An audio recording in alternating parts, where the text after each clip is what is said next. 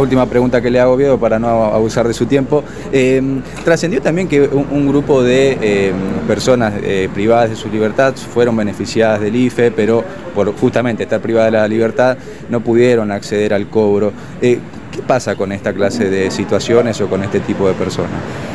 Pues esto es una situación muy especial que se ha dado, ¿no es cierto? usted sabe que para acceder al IFE esto es un trámite personal que se hace, eh, se hacía todo en forma online, ¿no es cierto? Porque estábamos en plena pandemia y durante la inscripción, eh, para poder eh, ser beneficiario del IFE, habría que hacer la inscripción ya sea a través de un teléfono móvil, teléfono celular o bien de una computadora una terminal de PC, ¿no es cierto? y este es un trámite absolutamente personal. Lógicamente que las las personas que están privadas de su libertad no están dentro de la población objetivo a quien está dirigido el, IFE. Pero por algunas circunstancias que seguramente después la justicia deberá investigar, eh, pudieron acceder a hacer su inscripción, ¿no es cierto? Y, lógicamente en el sistema, ¿no es cierto?, de control, cuando se hace el cruzamiento de datos, eh, no salta ninguna incompatibilidad y entonces eh, primariamente se les asignó, ¿no es cierto?, fueron eh, beneficiado, digamos. Pero lógicamente después cuando se tiene que eh, materializar el tema del cobro, ellos están privados de la libertad, algunos solicitaron, ¿no es cierto?, a la justicia, pero les fue denegado porque, como dije inicialmente, no corresponden a la población objetivo, porque la población objetivo está orientada principalmente a las personas que no tienen trabajo, eh, que están en una situación eh, precaria, digamos, en cuanto a la actividad económica, o son tributistas categoría A, categoría B, son empleados domésticos o son este, beneficiarios de la AWACH. Entonces, ninguno de estos grupos objetivos de población objetivo encaja, ¿no es cierto?, lo que sería la situación de un presidiario. Así que, eh, en ese sentido, tanto el ANSES como la justicia han emitido su dictamen y han rechazado esa, eh, eh, han rechazado esa solicitud. Oviedo, muchas gracias. No, por favor, gracias a usted.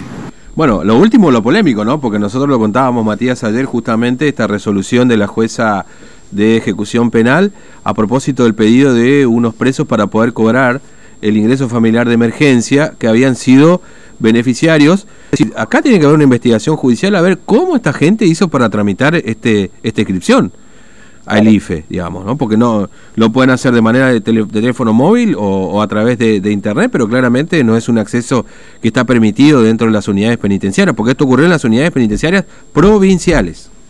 Claro, eh, además eh, no están, en la base de datos obviamente no está comprendido. No, bueno, en la, convengamos que el Estado le paga a cada uno que...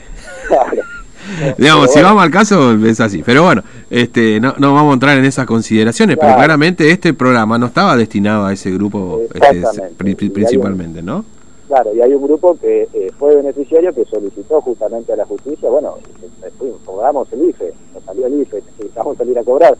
Bueno, la justicia, como lo dijo Oviedo, ya se pidió al respecto, lo hizo la ANSES también, de, de negarle esa posibilidad, porque por más que hayan hecho el trámite y hayan sido beneficiarios, no están dentro de eh, los comprendidos, ¿no? monotributistas, gente que está en situación de desempleo, etcétera, etcétera. No son personas privadas de su libertad. Fueron beneficiarios, mm. pero eso no significa que se les va a permitir salir a cobrar. Como dijo Dios, la justicia ya se expidió eh, y lancé también al respecto de ese pedido, pero la justicia también tendrá que investigar eh, cómo fue que estos presos accedieron a un teléfono celular o una computadora para poder hacer el trámite, porque además como lo, comentaba, es un trámite personal, no que sea, entonces fueron los propios precios, evidentemente, presos, perdón, los que iniciaron este trámite, que no van a poder salir a cobrar el, IFE porque ya se pidió